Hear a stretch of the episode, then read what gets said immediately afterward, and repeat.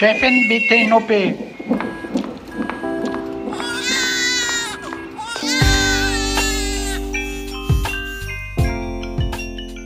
Hallo zum Gyncast, der völlig unzensierten gynäkologischen Sprechstunde mit Dr. Mandy Mangler. Ich bin Esther Kugelbohm vom Tagesspiegel. Wie immer bin ich gemeinsam mit meiner Kollegin Julia Posinger ins Auguste Victoria Klinikum angereist. Hallo Julia. Hallo an alle Zuhörerinnen. Und hallo liebe Mandy und danke, dass du dir wieder mal Zeit genommen hast für unsere vielen Fragen. Ja, sehr gerne. Hallo an alle. Seit nun 28 Folgen begleiten wir eine junge, imaginäre Person durchs Leben. Wir haben sie bei ihrer ersten Periode schon kennengelernt, mit ihr über Verhütung und Kinderwunsch gesprochen, über sexualisierte Gewalt und intensive Orgasmen. Heute geht es um die Nervereien, die die meisten Frauen und Personen mit Vulva und Vagina einmal im Leben ertragen müssen. Du meinst Catcalling, Gender Pay Gap und sexistische Vorgesetzte? ja, das natürlich sowieso. Aber heute geht es um Vaginalpilz, bakterielle Vaginose und das Schreckgespenst, vor dem schon unsere Großmütter warnten, die Blasenentzündung. Auch unsere junge Person hatte schon mit allen dreien zu kämpfen und sie fragt sich, wie kann ich diese ja nicht unbedingt sexuell übertragbaren Krankheiten auseinanderhalten? Und was hilft wirklich? Also lohnt sich eine Impfung? Sind Cranberries die Lösung? Und was haben die drei Nervereien eigentlich gemeinsam? Also warum hast du, Mandy, uns geraten, die in eine Folge zu packen? Ja, bei allen dreien ist etwas aus dem Gleichgewicht geraten, also aus der Balance. Und das nennt man in der Medizin Dysbiose. Und ihr erinnert euch noch an die recht anatomische Folge zu Vagina und Vulva. Da haben wir uns lange mit dem vaginalen Mikrobiom beschäftigt. Das ja immer sehr, sehr sauer ist. Ja, genau. Das hat also einen pH-Wert zwischen 4 und 4,5. Und ich habe euch damals so kleine Streifen aus der Apotheke äh, mitgebracht, damit ihr ein bisschen prüfen könnt, ob ihr stets im idealen gelben Bereich seid. Wenn das nämlich nicht der Fall ist, dann liegt vielleicht eine der Nervereien, wie ihr sie so schön genannt habt, vor. Und mit der Kontrolle des vaginalen Mikrobioms, da kann man dann wissen, ob die Vagina im Gleichgewicht ist. Und wisst ihr noch, was das Mikrobiom ist und wie das mit den Bakterien auf dem Körper so ist? Mhm, also da leben also Milliarden von Bakterien und anderen Mikroorganismen auf uns drauf, also auf der Haut, im Mund, im Darm, eigentlich überall. Also ganze Universen an kleinen Mikroorganismen findet man da. Mhm. Und wenn ich das richtig erinnere, dann leben die so im Einklang miteinander, aber haben eben wie der Fingerabdruck so eine ganz einzigartige Zusammensetzung bei jedem Menschen. Ja, super, das habt ihr euch sehr gut gemerkt. Also zwei Kilogramm Mikroorganismen leben relativ friedlich auf uns drauf und die Zusammensetzung, die ändert sich auch immer wieder so ein bisschen. Und manchmal kommt es dann zu einem Überschuss an so potenziell pathogenen Keimen, also Keime, die an sich nicht unbedingt krank machen, aber so unter bestimmten Voraussetzungen, wenn sie dann zu viele werden. Also zum Beispiel, wenn sie ähm, ja einfach in der Überzahl sind. Und ganz interessant, aus dem Darm kommen wie aus einer Quelle die guten und die potenziell krankmachenden Keime ähm, für die Vulva und Vagina. Also sie wandern aus dem Darm zum Beispiel in diese Urogenitalgegend. Und da erinnere ich mich auch, dass die guten Bakterien für uns die vielen verschiedenen Lactobacillen sind, also die Milchsäurebakterien, die ja dann durch Gärung Milchsäure erzeugen. Aber fangen wir doch mal an mit der Blasenentzündung. Ich habe nämlich gelesen, dass die zu den häufigsten Krankheiten überhaupt zählt. Und naja, also ich hatte auch schon ein paar richtig fiese davon. Mhm. Also die sogenannte unkomplizierte Zystitis betrifft fast alle Frauen ähm, einmal im Leben und sie äußert sich mit Harndrang, Schmerzen beim Wasserlassen, Blut im Urin, Rückenschmerzen, Bauchschmerzen, ja, also meine Oma, die hatte immer den Rat, eine zweite Unterhose aus Frottee anzuziehen. Das war in unserer Familie legendär und ich würde gerne an dieser Stelle meine Cousine Sophie grüßen, die auch Nutznießerin dieser Ratschläge und Güncast-Hörerin ist. Äh, und sie nannte das die sogenannte Drüberhose. Also immer, wenn die Temperaturen unter 15 Grad fielen, sagte Oma, vergiss nicht die Drüberhose. Und ähm, Natürlich äh, wurde bei uns zu Hause auch die äh, Kritik von Miniröcken und bauchfreien Tops damit begründet, dass mhm. das eben Blasenentzündung hervorruft. Oder ist da eigentlich was dran oder ähm, teilten die Leute einfach nur nicht unseren Modegeschmack? ja, da ist wirklich was dran. Also in Schweden wurde ähm, bei einer Studie herausgefunden, dass diejenigen blasenentzündungsanfälligen Frauen, also die ihre Füße 30 Minuten in kaltem Wasser badeten, danach dann wieder Harnwegsinfektionen bekamen. Und von einer ähnlichen Studie mit Socken beim Sex ähm, habe ich hier schon mal erzählt. Also Kälte begünstigt das Entstehen von Harnwegsinfektionen schon. Okay, aber so ganz allein schafft ja ein Minirock wahrscheinlich noch keine Zystitis.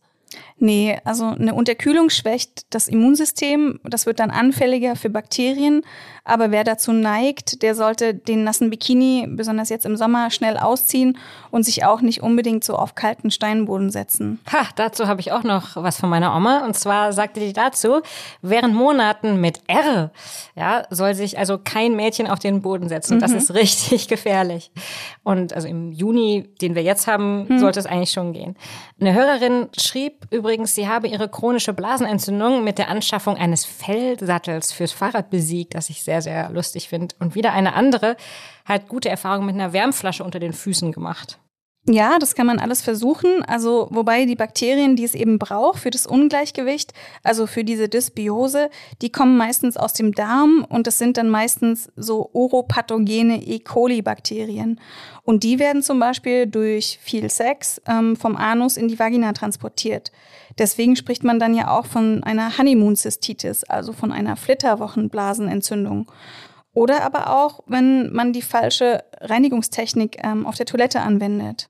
Also viel Sex, viel Schmerz? Ja, möglicherweise. Ähm, zumindest hat so eine ältere und relativ auch bizarre Studie an Nonnen ergeben, dass diese deutlich seltener von Harnwegsinfektionen betroffen sind.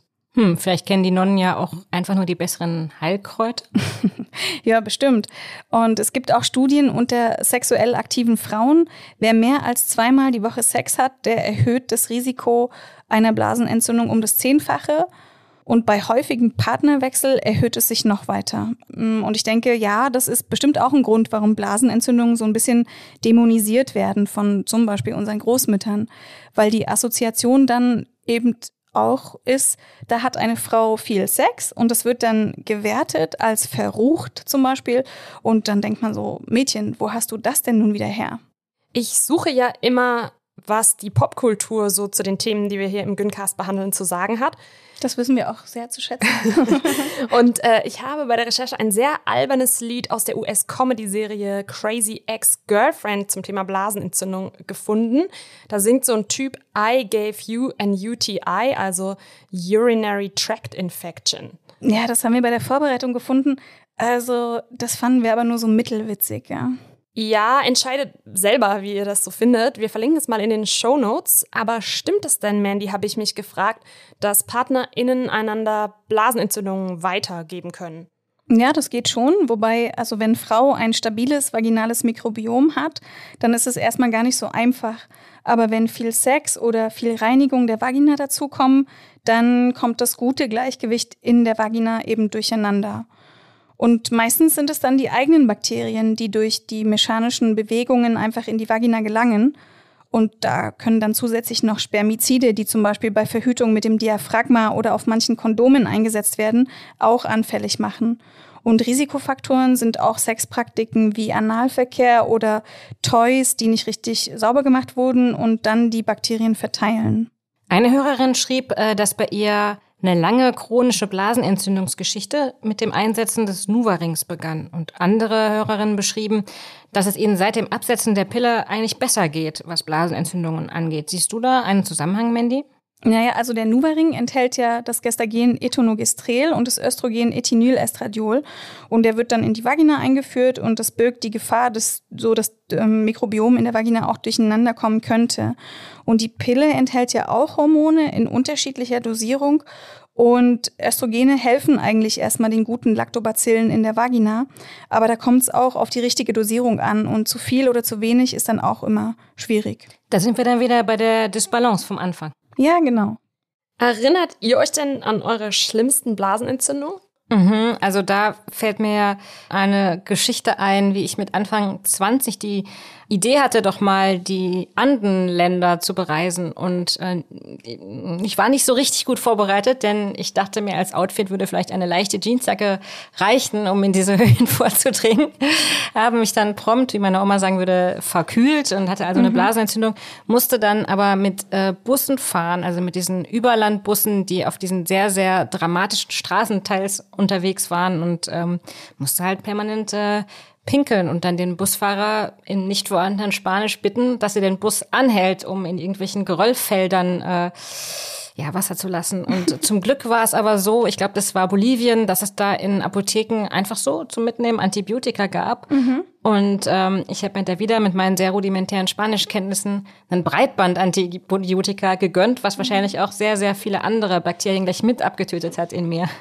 Ja, lustig, Esther. Bei mir äh, lief das fast genauso, nur in einer anderen Weltregion, nämlich äh, in Armenien und Georgien. Ähm, da bin ich mit einer krassen Blasenentzündung durchgereist, auch mit so einem kleinen Bus. Die heißen dort Marschrutka von Marschroute. Und äh, auch da habe ich natürlich Antibiotikum einfach so in der Apotheke bekommen. Ähm, das war hilfreich. Nicht so hilfreich war, dass ich mich halt in einem sehr religiösen Land befunden habe und ähm, die wenigen Frauen, denen ich mich anvertraute, ähm, von Blasenentzündungen noch nie gehört haben wollten. Jedenfalls fragten sie mich immer, are you sure it's not just your period? Also, ja, da war ich dann doch sicher. Praktisch war aber eben, dass man das Antibiotikum einfach so in der Apotheke bekam. Wobei ähm, das hat äh, Vor- und Nachteile. Man sollte es damit nicht so übertreiben, weil es dann zu Resistenzen bei einem selbst oder auch äh, langfristig eben in der Bevölkerung ähm, führen kann weil die Keime sich dann daran gewöhnen ne, und sich so ausselektionieren, die, die dann eben äh, nicht mehr ähm, auf Antibiotika reagieren. Und deswegen versucht man seit Jahren davon wegzukommen, direkt gleich Breitband-Antibiotika zu verschreiben, sondern versucht es erstmal mit sehr viel Trinken und Schmerzmitteln wie Ibuprofen, was ja auch antientzündlich wirkt. Und man hat herausgefunden, dass der Infekt dann ein bis zwei Tage länger dauert, aber fast genauso ausheilt wie eben mit antibiotischer Therapie. Und ab wann, Mandy, sollte man dann wirklich zur Ärztin? Also ab wann ist Antibiotikum doch dringend nötig? Also wenn Blut im Urin ist und die Schmerzen beim Wasserlassen nicht nachlassen oder aber auch bei Fieber und Rückenschmerzen, dann würde ich nachgucken lassen. Und ähm, Blasenentzündungen während der Schwangerschaft sind auch eben äh, wichtig, dass man die therapiert, weil es da eben auch schneller geht, dass das in die Nieren ähm, wandert, beziehungsweise dann auch eben auch zu einer äh, Venentätigkeit führen kann. Und übrigens bei Männern auch immer besser abklären lassen, so eine Blasenentzündung, weil die Prostata da sehr nah ist und damit die keinen Schaden nimmt. Einige von euch HörerInnen haben uns berichtet, dass sie so chronisch unter Blasenentzündungen leiden, dass sie vor jedem Mal Sex eine geringe Dosis Antibiotikum einnehmen müssen. Ja, das sind dann schon schwerere Fälle. Ähm, da wird dann vorbeugend Nitrofurantoin gegeben. Und ja, manche sind wirklich gebeutelt von ihren Harnwegsinfekten oder von ihrer Geschichte mit den Harnwegsinfekten. Und diejenigen, die immer mit wiederkehrenden Infektionen zu kämpfen haben, die sollten dann Frauenärztinnen und oder Urologinnen aufsuchen. Übrigens, ich dachte lange, die UrologInnen seien sozusagen das Pendant zu euch GynäkologInnen. Also die seien die Männerärzte. ja, also Urologinnen sind ja sehr toll. Ihr wisst ja, ähm, oder? Habe ich schon mal erzählt, dass es diese Studie gibt, ja. ähm, wer, wer, die unternehmungslustigen Ärztinnen sind. Und das, äh, da sind die Urologinnen also an Platz eins. Aber sie sind nicht ganz so wie wir Frauenärztinnen für die Bindung an die Menschen. Also Frauenärztinnen haben ja durch die Vorsorge und die ähm, Verhütungsverschreibung eben auch viel Kontakt zu jungen, gesunden Menschen. Und das ist selten in der Medizin. So, bei Kinderärztinnen gibt es noch. Das ist bei Urologinnen nicht unbedingt so, abgesehen davon Männerärztinnen, Frauenärztinnen. Also wir wollen ja sowieso äh, ein bisschen wegkommen von diesem binären System, was ja sehr viel zu starr ist für die Realität. Aber ähm, Urologinnen kennen sich eben unter anderem sehr gut aus mit der Harnröhre und legen dann eine Urinkultur an zum Beispiel. Mandy, was genau passiert, wenn eine Urinkultur angelegt wird? Da wird der Urin genommen und untersucht auf eben bakteriellen Befall. Also früher hat man das dann so auf so Agarplatten getan und hat geguckt, was da anwächst. Heute kann man das schon ein bisschen spezialisierter untersuchen. Für alle, die sich ähm, ein bisschen allgemeiner zur Blase interessieren, kann ich übrigens den Instagram-Account der Journalistin Birgit Buller empfehlen. Die nennt sich da Pinkelbell und hat auch das Buch noch ganz dicht geschrieben. in dem sich auch viele wertvolle Hinweise zur Blasenentzündung finden. Ja, also es gibt ganz viele sehr gute Instagram-Seiten zur Blasenentzündung, zum Beispiel Blase für Fortgeschrittene oder Blasenentzündung-Tipps. Ähm, und ja, da kann man gucken und sich dann äh, Tipps und Tricks holen, wie man am besten damit umgehen kann. Viele von euch haben uns übrigens auch geschrieben, dass sie präventiv, also zur Vorsorge, extra viel trinken. Ist das sinnvoll? Ja, das ist sinnvoll, weil dann die Bakterien rausgespült werden, aber so anderthalb bis zwei Liter sind eigentlich ausreichend. Ähm, kritisch ist es eher, wenn man äh, zu wenig trinkt. Dann bleibt eben der Urin lange in der Blase und die Bakterien freuen sich, breiten sich darin aus. Allerdings kann Frau auch äh, zu viel trinken, dann verwässert sie die wichtigen Immunabwehrstoffe im Urin. Und da ähm, findet sich also als Immunabwehrstoff das Uromodulin, das wird von der Niere gebildet. Und dann gibt es noch die Katalysidine.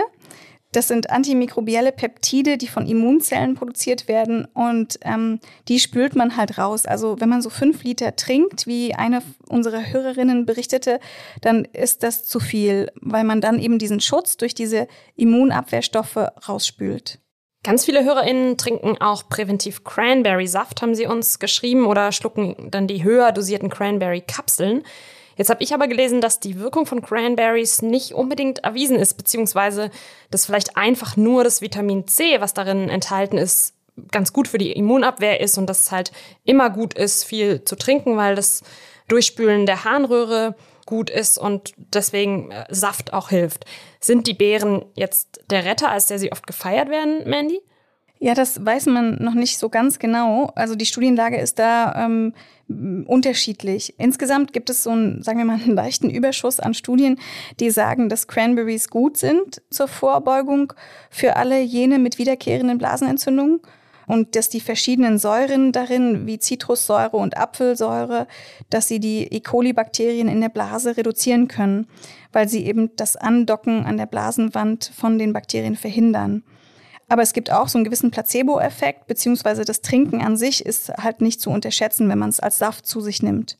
Was auf jeden Fall nicht hilft, ist äh, die Cranberries zu hören, Gott sei Dank, denn diese Band äh, war ja unerträglich. Dahingehend gibt es aber noch ähm, andere pflanzliche Präparate, die helfen sollen. Was ist denn von Blasentees? Also die gibt's ja immer in diesen herrlichen, neutralen Verpackungen in der Apotheke mhm. zu kaufen. Äh, und da ist dann sowas drin wie Goldrutenkraut, Birkenblätter oder auch Hauhechel. Was ist davon zu halten? Ja, das sind einige ähm, Pflanzen, die harntreibend sind und die unterstützen dann eben auch das Rausspülen auch so Senföle und Kapuzinerkresse oder Meerrettich, die sollen auch so eine antibakterielle Wirkung haben. Und Rosmarin und Tausendgüldenkraut und Liebstöckel eben auch. Aber da ist die Studienlage auch nicht so eindeutig. Aber ich würde sagen, also manche davon schmecken ja sogar ganz gut und können, die können halt nicht schaden. Also kann jede ausprobieren, was ihr gut tut. Wasabi zum Beispiel, ne, ist ja auch Meerrettich. Das mhm. kann ich mir auch ganz gut das vorstellen. Das killt wahrscheinlich einfach alles. Ja. Einige äh, HörerInnen schwören auf D-Mannose. Erstens müssen wir das gendern in D-Fraunose und zweitens, was ist das, Mandy? Also das ist ein Einfachzucker, der die Bakterien so ummantelt und damit verhindert, dass äh, diese sich an der Blasenwand gemütlich machen. Ähm, den, das kann man so in Pulver zu sich nehmen. Und ziemlich gute Ergebnisse hat auch Akupunktur erzielt.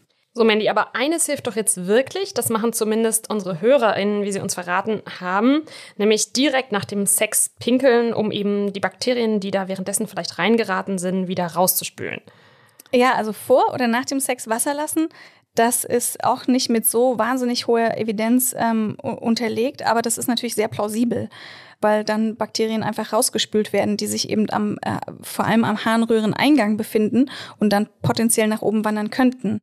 Und jetzt betrachte ich noch mal äh, kurz diese doch große Ungerechtigkeit, dass wir Frauen ähm, nach dem Sex besser mal aus präventiven Gründen direkt ins Badezimmer gehen, äh, während die Männer im Bett liegen bleiben dürfen. Warum ist das so? Also warum müssten nicht auch Männer aus prophylaktischen Gründen danach ins Bad? Oder aus Solidarität. Aus Solidarität. Das also Gästebad. Also es würde auch nicht schaden, wenn die Männer ähm, ähm, ins Bad gehen. Also sie können sich auch infizieren, allerdings viel weniger häufig, weil 95 Prozent der Harnwegsinfektionen äh, Menschen mit Vulva und Vagina betreffen.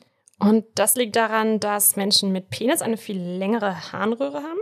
Ja, die Harnröhre von Männern ist ungefähr viermal so lang wie die von Personen mit Vulva und sie liegt auch weit von, weiter vom Anus entfernt. Ne? Also und außerdem ist es dort trockener und die Bakterien, die können sich nicht so leicht ausbreiten. Und aus der Prostata, da kommt noch mal so ein eigenes antibakterielles Sekret und das hat also nichts wie ganz ursprünglich von der Forschung mal vermutet mit den typisch weiblichen Kleidungsstücken wie Strumpfhose und Röcken zu tun. Gibt es denn eigentlich auch ein Penisbiom, sowas wie das vaginale Biom? Ja, ganz spannend. Also gibt es natürlich schon, weil ja überall an uns Bakterien sind. Wobei ich gelesen habe, dass derzeit so 800 Studien zum vaginalen Mikrobiom laufen und nur 18 ungefähr das männliche untersuchen. Ähm, scheint nicht so ganz so interessant zu sein. Und man findet ja immer mehr heraus, dass Bakterien und Viren Krebs verursachen können. Und da geht es jetzt darum zu schauen, was eigentlich Prostatakrebs verursacht. Und ähnlich wie bei HPV, das ja Gebärmutterhalskrebs auslösen kann, könnten Bakterien aus der weiblichen Blase dann im Penisbiom Prostatakrebs anrichten oder mit verursachen. Aber auch da ist die Forschung noch ganz am Anfang. Und wenn Männer Blasenentzündungen kriegen, dann sind diese meistens komplizierter und ernster auch als bei uns Frauen, denn dann ist oft die Prostata mitentzündet, sollte man also ernst nehmen. Apropos Forschung, einige HörerInnen haben uns gefragt, was von der Impfung gegen Blasenentzündung zu halten ist. Einige haben damit sehr, sehr positive Erfahrungen gemacht. Was denkst du, Mandy?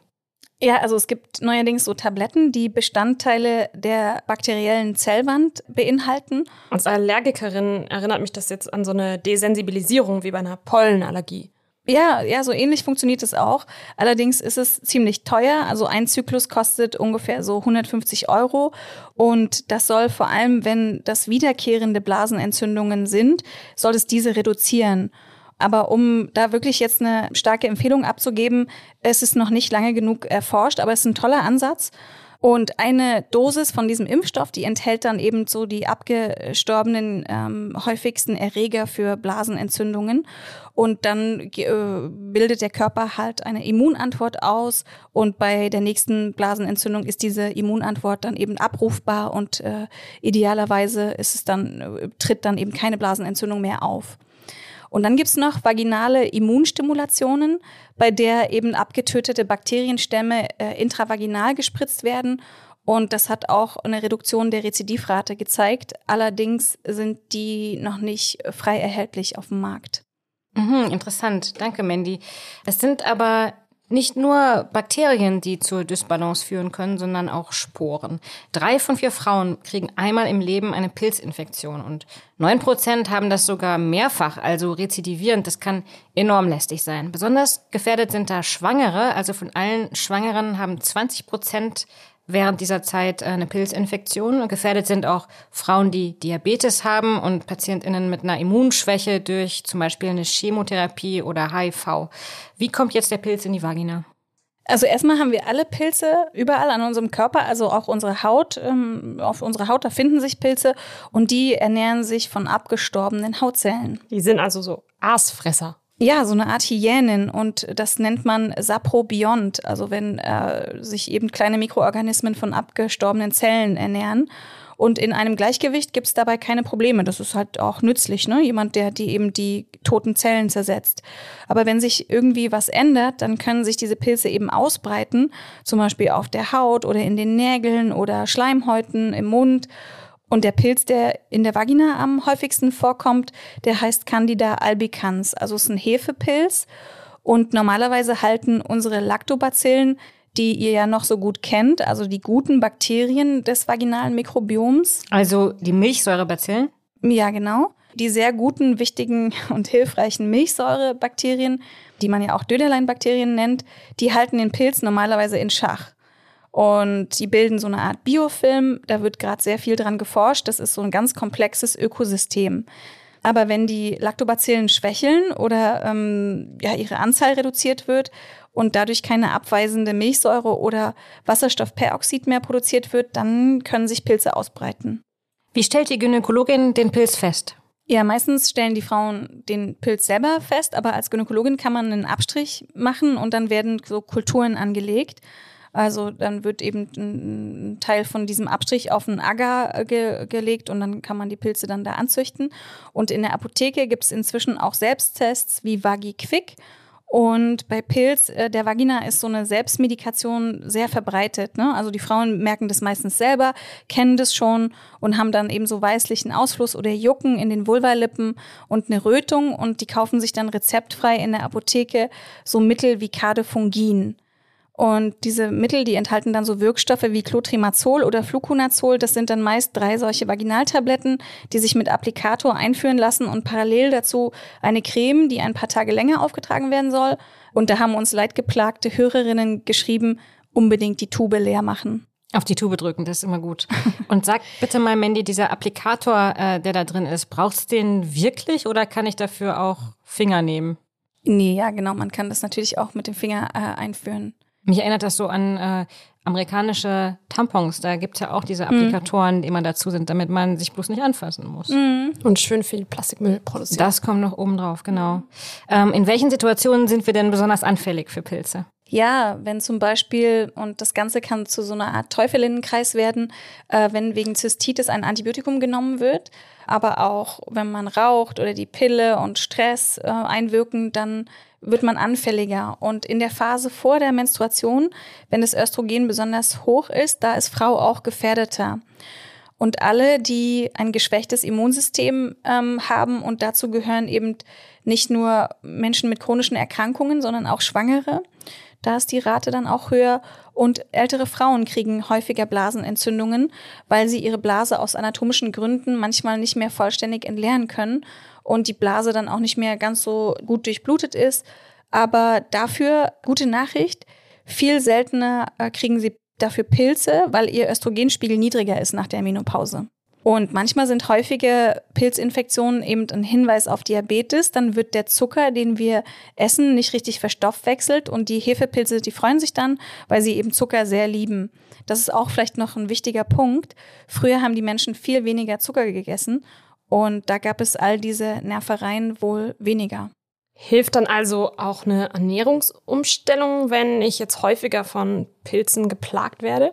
Ja, bei manchen schon. Also manche äh, Menschen, die nehmen dann eben weniger Zucker zu sich in dieser Zeit und merken, dadurch geht es schneller wieder weg. Aber auch auf die Hygiene kann man mal achten. Also wir waschen uns zu viel ähm, an der Vulva und Vagina und lassen eben zu viel Seife auch ans Mikrobiom äh, oder tragen Unterwäsche, wo eben auch Seife dran ist und das kann das Mikrobiom durcheinander bringen.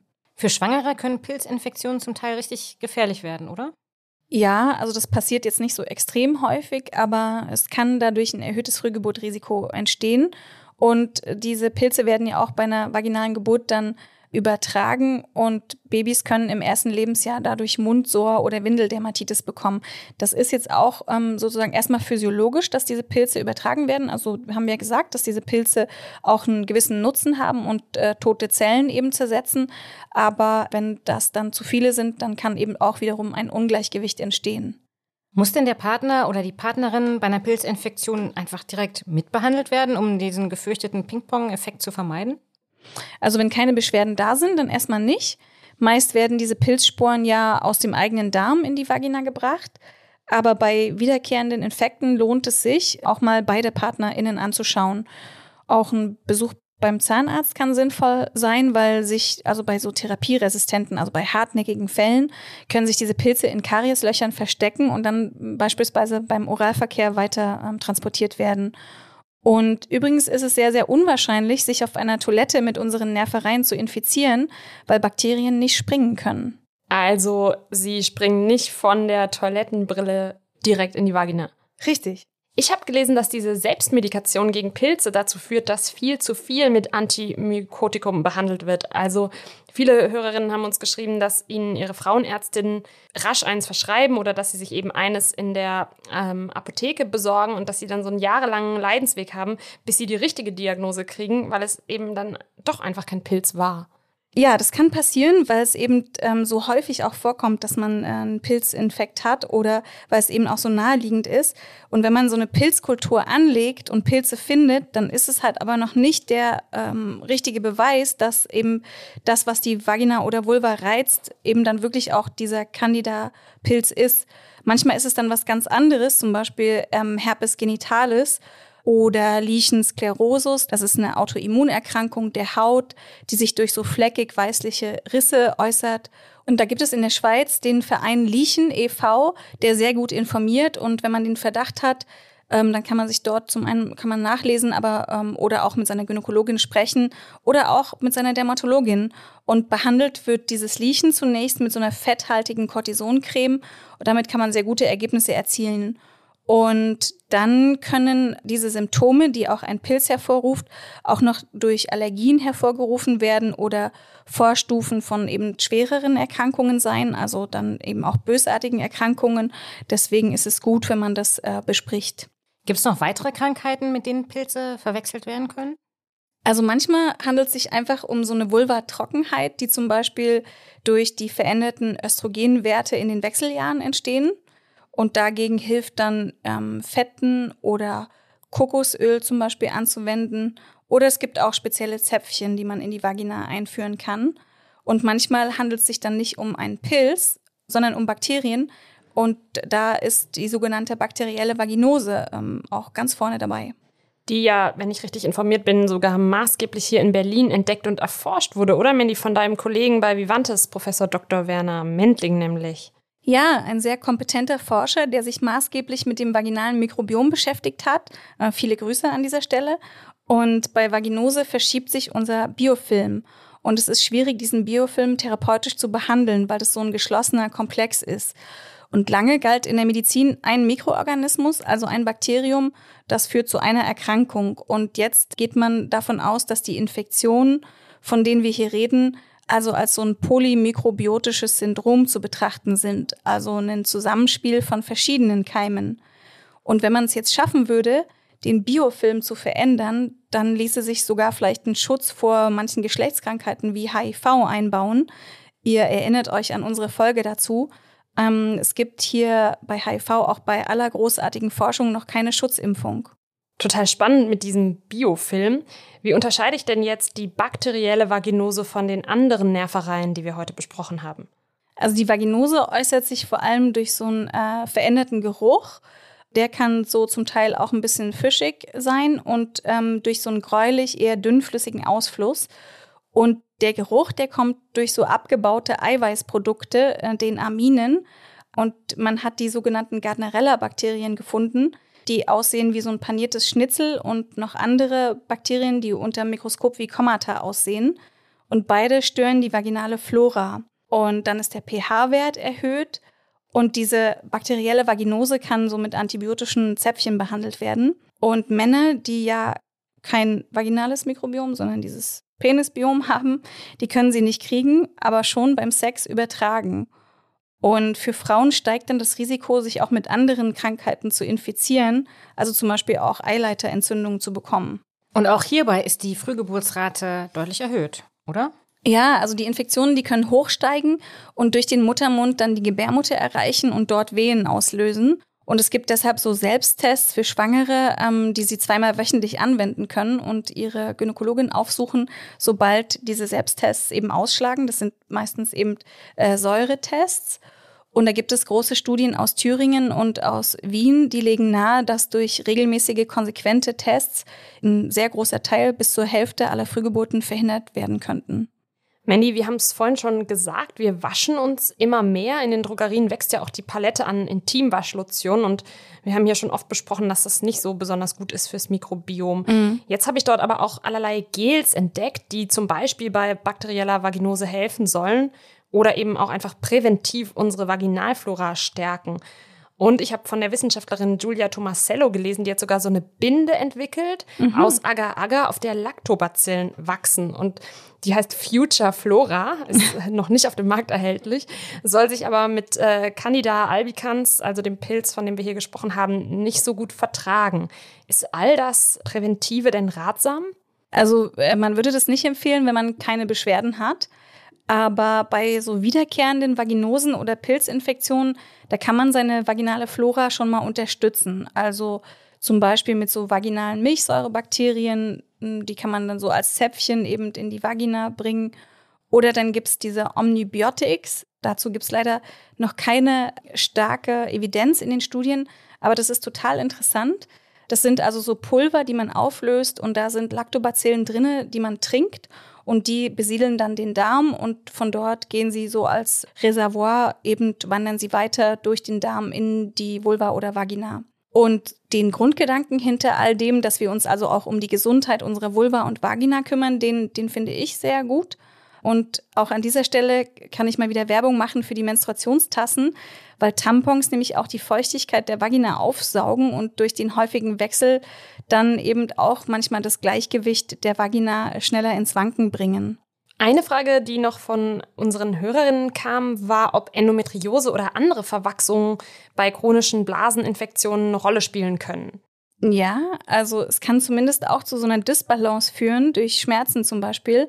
Aber es gibt dann noch so Krankheiten wie Vulvodynie und Vaginismus, also ähm, die eher so mit Verkrampfungen des Beckenbodens zu tun haben und die manchmal auch durch ähm, eine von unseren heute besprochenen Nervereien getriggert werden können.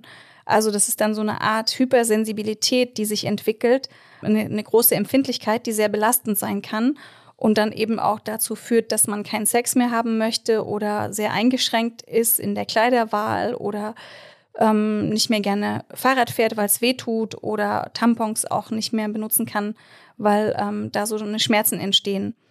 Und das tritt dann oft im Zusammenhang auch auf mit psychischen Problemen wie Depressionen, aber dem widmen wir uns nochmal in einer eigenen Folge. Eine Hörerin wollte noch wissen, ob häufige Pilzinfektionen oder eben bakterielle Vaginose die Fruchtbarkeit beeinträchtigen können. Also erstmal nicht, nur in so ganz äh, extremen Fällen. Aber was auf jeden Fall nicht beeinträchtigt ist heute, ist wieder mal das Mitbringsel. Es ist schon wieder soweit. Ja, hier kommt der Korb mit dem OP-Klamotten. Da sind zwei Dinge drin. Einmal ähm, Esther, bitteschön. Oh, danke schön. Einmal Julia. Mhm, ah, ich habe einen, äh, ich glaube, das erkenne ich. Das ist ein äh, Urin-Teststreifenröhrchen mit ganz vielen Teststreifen drin. Und mhm. da drauf sind so Farbrechtecke, die wahrscheinlich anzeigen, was man haben könnte. Mhm, genau, so ganz viele Regenbogenfarben, ja. Und du, Julia? So, ich habe einen äh, leeren Urinbecher. Ich nehme an, wir müssen jetzt äh, von irgendeiner Quelle ja. Urin gewinnen. Wir brauchen Urin, genau. Und Mittelstrahlurin, das heißt, ähm, die erste Portion Urin verwerfen bitte und dann Mittelstrahlurin in den Becher machen. Pling! Und durch die Magie des Schnitts hat sich äh, dieser Becher jetzt auf zauberhafte Weise gefüllt ähm, mit ein bisschen Mittelstrahlurin. Toll. Mandy, Dann können wir den jetzt testen. Ja, wir ähm, sehr schön.